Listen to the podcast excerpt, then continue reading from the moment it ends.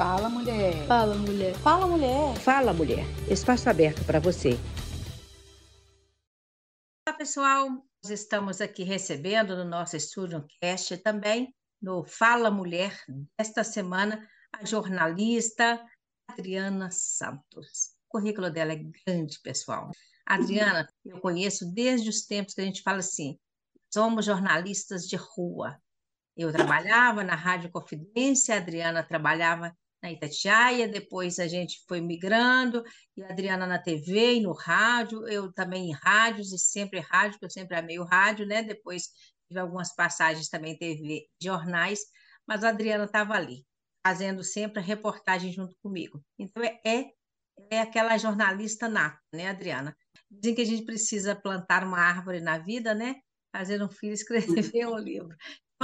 Que não disso tudo, não, né? Mas o livro está nascendo, né, Adriana? Pois é. Sim. Nosso papo aqui é exatamente sobre esse livro, né? Mas antes eu queria saber um pouquinho. Você passou por vários lugares, na assessoria de imprensa também, fez pós-graduação na área de saúde, enfim, a estrada está grande, não é mesmo? Conta para mim um pouquinho de você. Muito grande, Veri. Primeiro, uma honra estar participando. Você sabe que eu sou sua oh, fã incondicional. Isso é ótimo. Seu idem, trabalho idem. maravilhoso. É, assim, é como você falou, minha trajetória é muito grande porque eu tenho aí 27 anos de, de estrada.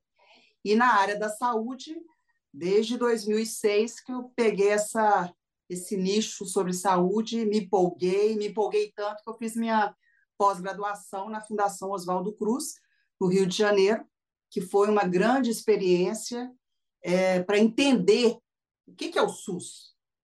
Né? As pessoas só falam, na minha época principalmente, SUS era fila, SUS era gente é, morrendo nos corredores. Né? Então, tinha uma visão muito equivocada do SUS, ou pelo menos uma parte pequena com relação ao SUS. Eu falo sempre que quem conhece o SUS de fato não falaria jamais que SUS é fila, que o SUS é ruim, né? Porque o SUS é vacina, o SUS é gestão né, do cuidado hospitalar, enfim, é muita coisa a mais. Você vai para o aeroporto, você está usando o SUS. Então, o, o é, SUS não é coisa de pobre. SUS somos todos nós. A gente não vai para o restaurante? Tem SUS. Toma água? Tem SUS.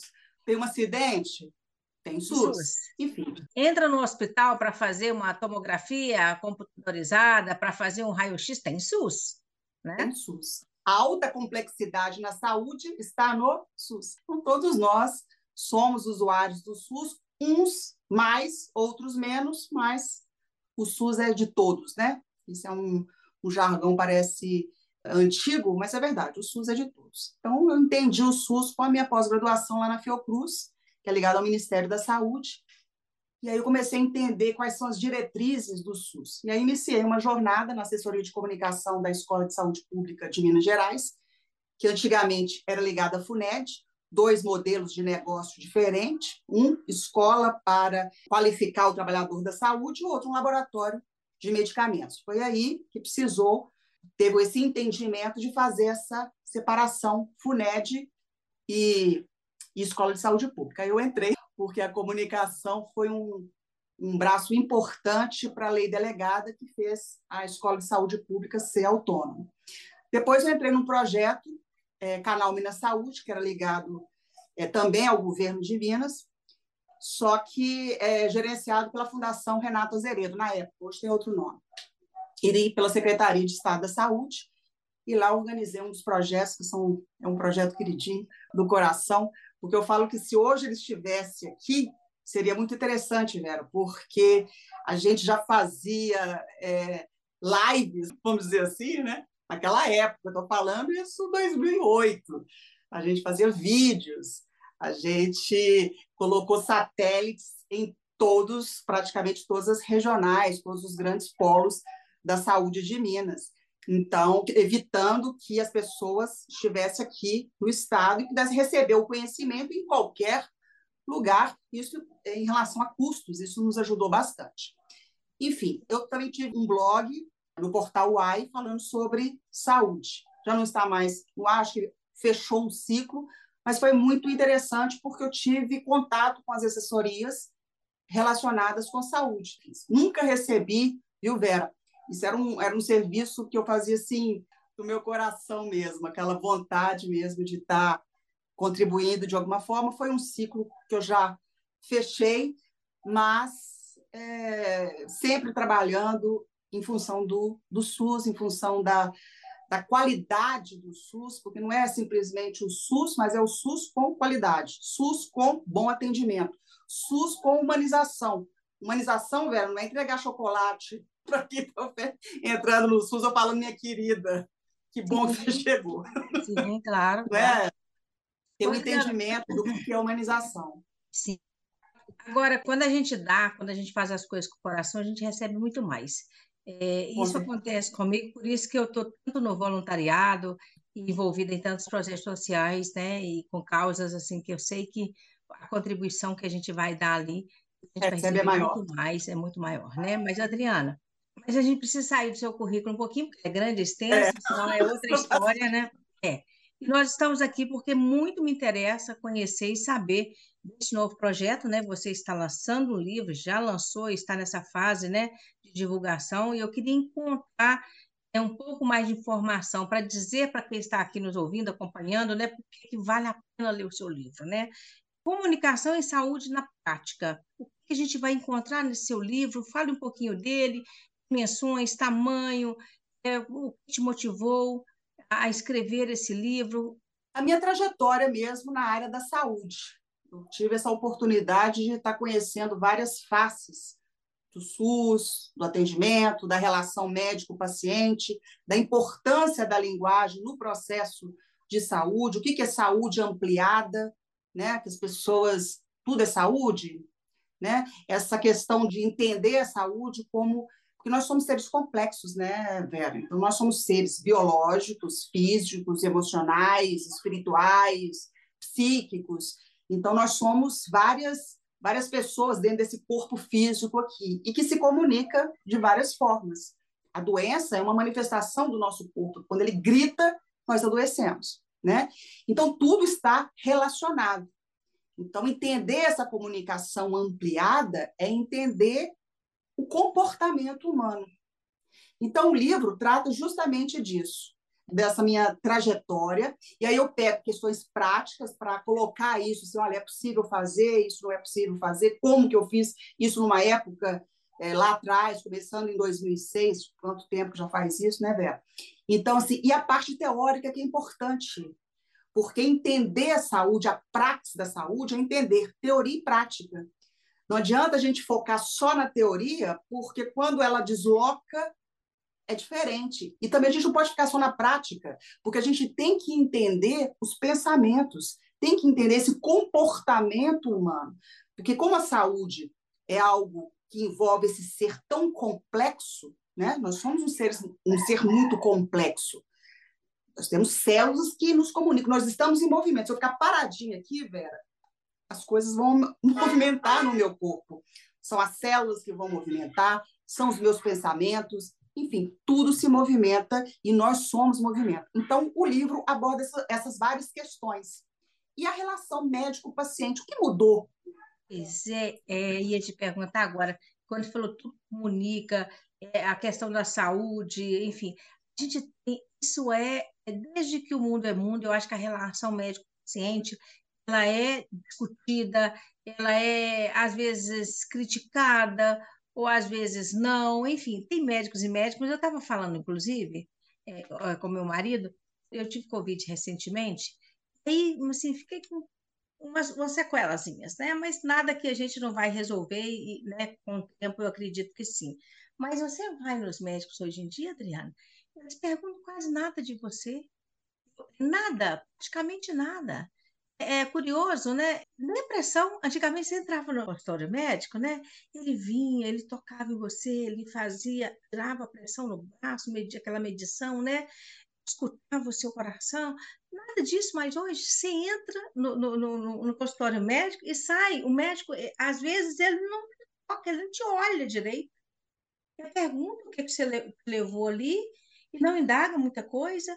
Enfim, é lógico que guardadas as devidas né, proporções, guardadas né, caso e caso, tem coisas, tem situações diferentes. Mas é, é, curioso isso. Eu queria até saber sobre a ótica do seu livro, como é que se aborda essa questão dessa relação médico-paciente.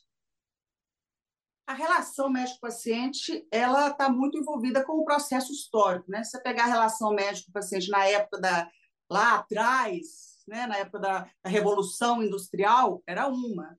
Você pega com o advento, por exemplo, com a, com a vinda da tecnologia artificial, é outra. Rede social é outra. Então, com a pandemia, poxa, mudou muita coisa.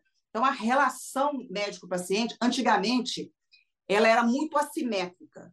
Então, o médico sabia de tudo, ele tinha o conhecimento, ele tinha a formação, ele que comandava o barco da nossa vida. Hoje, não está tão assimétrico assim. A relação ela vai ser assimétrica. O médico é a autoridade, é aquele que aprendeu, aquele que frequentou, mas a simetria diminuiu. Por quê? Por conta desse mundo digital. É, quando você vai para o médico, você praticamente dá um diagnóstico para o médico. Olha, estou sentindo isso, isso, é. isso, eu acho que é, eu acho que é pressão alta, estou achando que eu estou com AVC. A, a gente já, tem mais já... informação, né? Mas às vezes também mais tem mais informação. Mas às vezes tem mais confusão também, né? Às vezes tem é, mais justamente. confusão, né? A gente fica chutando. Aí que entra o ponto. Também, né? É aí que entra o ponto. Só que essa relação, pelo ponto, vamos, vamos colocar na balança o ponto positivo. Ponto positivo, essa assimetria diminuiu e a minha voz ficou ativa. Porque antigamente o médico já, você tem que fazer isso, você tem que fazer aquilo, eu só tinha a questão de obedecer o que o médico estava fazendo. Ou não. Hoje em dia, a gente tem essa oportunidade de dialogar com o médico, de conversar com o médico, de, de falar: olha, eu estou sentindo isso, isso, isso, e não levar o diagnóstico, obviamente, mas você consegue argumentar e você consegue, inclusive, ajudar o médico a, a, a dar um, um diagnóstico mais preciso nesse sentido. E nós temos aí também as tecnologias, né, que, nos que ajudou muito os médicos. Você imagina que um diagnóstico hoje pode ser feito com a ajuda da inteligência artificial, que diminui o risco de diagnóstico errado. Então, você tem formas da tecnologia que nos ajudam a, nessa relação médico-paciente. Só que, como você falou, Sim. Nós estamos tão endurecidos com as, com as redes sociais, com a tecnologia, com a inteligência artificial, com esse mundo digital, que a gente está ficando pessoas de ferro. pessoas pois de é. ferro.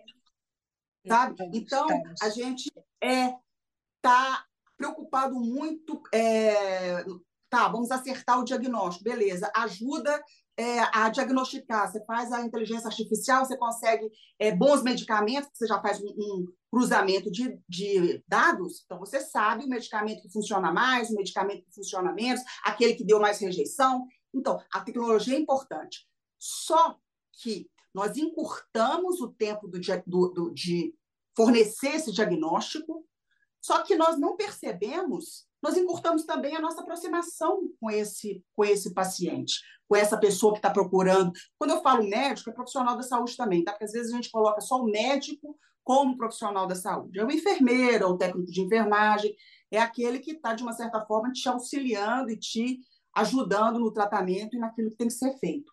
Então, essa relação ela mudou muito. E com aquilo que antes era uma tendência, que a telemedicina, hoje já faz parte do nosso cotidiano. Então, você tem terapias que você não precisa nem estar lá no, no divã deitadinho, né? Você fala com o seu terapeuta pela, pelo, pelo vídeo, né? E como vídeo, ele tem, é, vamos dizer assim, ele não demonstra tudo, ele demonstra uma parte. Pois então, é, as tecnologias, elas ajudaram, elas ajudaram muito mas elas também distanciaram o toque, que é fundamental na relação pois humana. É. Adriana, olha, um beijo, tudo de bom para você. Nós vamos não Muito só obrigada. divulgar bastante esse livro, fazer o uso dele, citar várias fontes. Foi um prazer te receber aqui no nosso estúdio. Eu que agradeço, Verinha. E no nosso Fala Mulher. Fica com Deus. Fala Mulher, espaço aberto para você.